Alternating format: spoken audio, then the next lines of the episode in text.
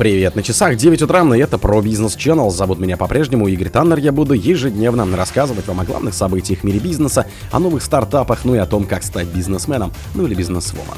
Бизнес начал грозить исками судовладельцам из-за боязни хуситов. В России запустит производство нового отечественного бренда X-Site. Валберис после пожара откроет новый склад в Ленобласти за 9 миллиардов рублей. То в Веде предложили ограничить возможности маркетплейсов по аренде ПВЗ. ТАСС сообщил, что владельца бренда Олейна отпустили после задержания. Минэнерго предложила запретить полеты над объектами ТЭК. Спонсор подкаста Глаз Бога. Глаз Бога это самый подробный и удобный бот пробива людей, их соцсетей и автомобилей в Телеграме. Бизнес начал грозить исками судовладельцам из-за боязни хуситов. Продавцы таких сырьевых товаров, как железная руда и зерно, угрожали судебными исками судовладельцам и пытались изменить условия контракта для использования маршрутом через Суэцкий канал опасного, но дешевого и быстрого. Об этом пишет Financial Times. С начала атак йеменских хуситов в ноябре многие западные судовладельцы изменили маршруты, которые обычно проходили через Суэцкий канал и Красное море, но более длинный путь через мыс Доброй Надежды. Однако, как пишет Financial Times, председатель швейцарский альянс Марина Майкл Будароглу рассказал, что ряд компаний, которые нанимают у него суда для перевозки сыпучих грузов, просит исключить из контракта стандартный пункт о военном времени. По данным газеты, это позволяет судовладельцам перенаправить судно на слишком опасный маршрут, то есть заставить продолжить плавание через Суэцкий канал. Для владельца судна согласиться на это огромный риск. Что он собирается делать, если начнется активная война, которая создаст риски для всех судов? Его ответственность будет огромной, приводит издание словам Буду Роглу. При этом он счел неразумными отказы от возможности изменить маршрут. В России запустят производство нового отечественного автобренда X-Site.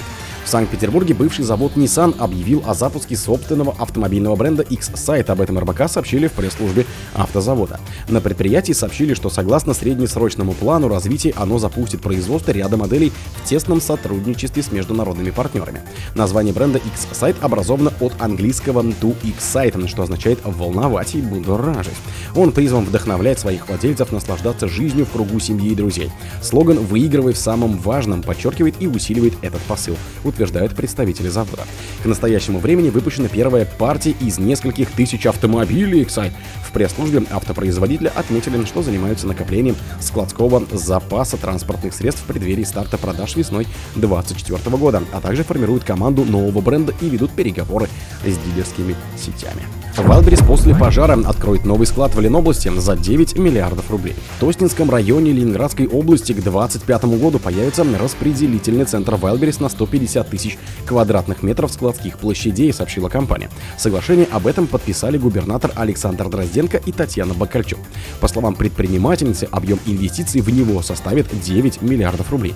По плану логистический центр разместится в Красном Бару. Он обеспечит создание 7,5 тысяч рабочих мест. Активно взаимодействует взаимодействием с продавцами в регионе и к концу 2025 года планируем запустить в работу новый склад после получения всех необходимых документов, сказала Бакарчук, назвавшая Ленинградскую область одним из приоритетных регионов для Wildberries. В Совете предложили ограничить возможности маркетплейсов по аренде ПВЗ. В Совете Федерации работают над законопроектом, который ведет предельную долю для маркетплейсов на рынке, а при повышении ограничит их открытие новых пунктов, сообщает Forbes со ссылкой на председателя Комитета Совета по экономической политике Андрея Кутепова. Для маркетплейсов предлагается установить лимит 25% от объема всех онлайн-продаж товаров за предыдущий финансовый год, сказал сенатор. Ранее он направил письмо на имя помощника президента России Максима Орешкина, в котором описал свою инициативу. В настоящее время деятельность маркетплейсов не попадает под законодательное ограничение приобретения аренды дополнительной площади торговых объектов рыночной доли.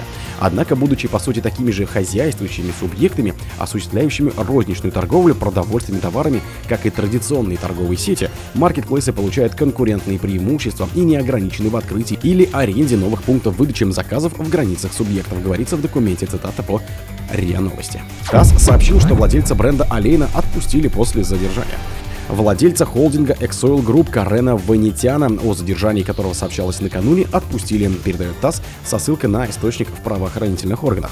Ванитян после установления личности был отпущен на свободу, сказал собеседник агентства. О задержании Ванитяна в центре Москвы накануне сообщили источники, близкие к МВД и территориальному отделению полиции. Бизнесмен объявлен в розыск в Армении по делу об отмывании денег из-за приобретения акций Зангизурского комбината. После появления сообщений о задержании Ванитян заявил, что находится находится на свободе. Я на свободе, у меня все хорошо, офис работает в штатном режиме, сказал он, отметив, что никакого ареста не было.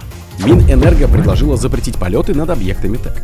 Минэнерго разработала проект постановления, который предлагает установить зону ограничений полетов по границам воздушной части безопасности объективно-топливно-энергетического комплекса это же ТЭК, сообщают в ведомости со ссылкой на документ.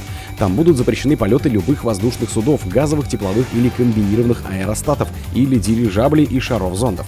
Исключение сделают для летательных аппаратов, предназначенных для защиты таких объектов и рейсов с литерами А и К, присваиваются рейсам президента и премьер-министра России, самолетам с лидерами других стран, главами представительств и правительственных делегаций.